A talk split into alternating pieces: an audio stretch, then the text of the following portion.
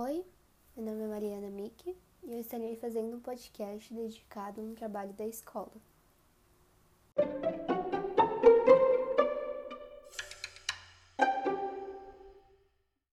Então, o tema que eu vou abordar hoje vai ser os provérbios ditos por Sancho Panza no livro de Dom Quixote, por Miguel de Cervantes, adaptado por Michael Harrison. O primeiro provérbio que eu vou listar aqui é: Quem cavalga um tigre tem medo de desmontar. Página 34. Então, o contexto é que eles foram tomar água no que seria uma cachoeira, mas depois de sons e ruídos, deduziram que eram seis gigantes. Basicamente, cozinhando, entre aspas, os escravos. Então, quando eles foram avançar com o cavalo, o cavalo de Dom Quixote, o Rocinante, ele ficou empacando, ele não avançava. Então eles deduziram que era o feiticeiro jogando um feitiço no cavalo deles. E o significado eu pesquisei, eu não achei, mas eu vou usar um pouco da lógica. Que é, quem cavalga um tigre tem medo de desmontar. Tipo, você tá cavalgando, você usa um tigre, você é o superior, mas se você descer do tigre, ele vai te atacar.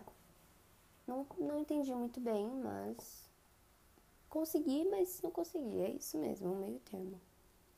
O segundo provérbio é que as pessoas se contentam com bolotas de carvalho até que se descobriu o pão. Então, um, fica na página 26 e o contexto foi quando o Don Quixote estava tentando convencer o Sancho Panza de ir com ele na, na nessa jornada que ele estava indo, né? Essa aventura. E ele estava chantageando ele com uma ilha. Tipo, ele ia lutar com o feiticeiro pra, ou o gigante que estava lá para conseguir uma ilha para ele, pro, pro Sancho Panza. E o Sancho Panza, é claro que topou. Aí ele falou isso. Então, é assim que as pessoas, no caso o Sancho Panza e a família dele, né, se contentavam com bolotas de carvalho, que seria, acho que a casa dele, não sei onde ele vivia, até que se descobriu o pão, no caso, a ilha.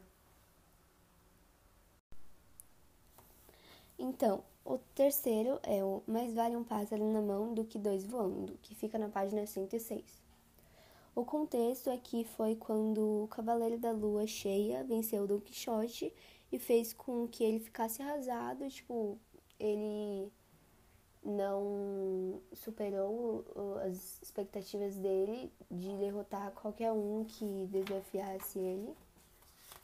Ai, desculpa pelo pelo fundo lá atrás, pessoas falando, porque estão no, tá no café da tarde agora e, e acontece. E ele meio que desistiu e foi para casa, e tava indo para casa, porque ele não conseguiu derrotar outra pessoa que, vamos dizer, desafiou ele. O significado é: é melhor você ficar e contar com o que está garantido e que é seu, do que ficar querendo o que está fora do seu alcance e perder tudo. O quarto é: Onde falha a força de um leão, vence a esperta raposa. Página 46. O contexto é: quando Sancho e padre Tomás estavam bolando uma artimanha a Dom Quixote para voltar e levar ele para casa, disseram que ele, ele era decidido e, em prosseguir a sua viagem, a sua aventura. Então, eles falaram: onde falha a força de um leão, que seria Dom Quixote, vence a esperta raposa, que seria a artimanha que eles estavam bolando para levar ele para casa, porque eles precisavam levar ele para casa para salvar de si mesmo. O quinto e último é: o dia tem olhos, a noite tem ouvidos e ninguém tem as orelhas mais compridas do que o asno.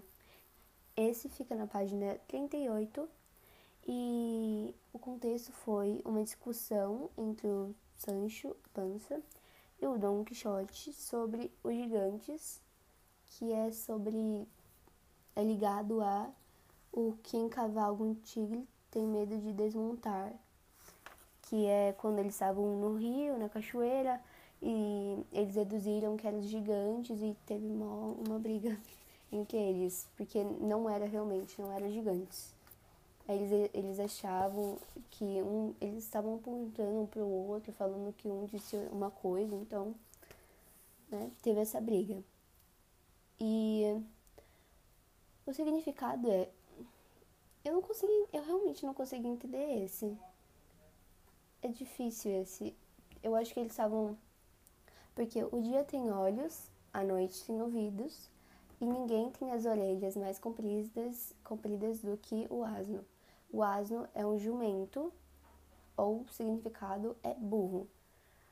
Acho que o Sancho Panza estava querendo se deduzir, deduzir, estava querendo transmitir a mensagem falando que Dom Quixote era um burro, era um jumento.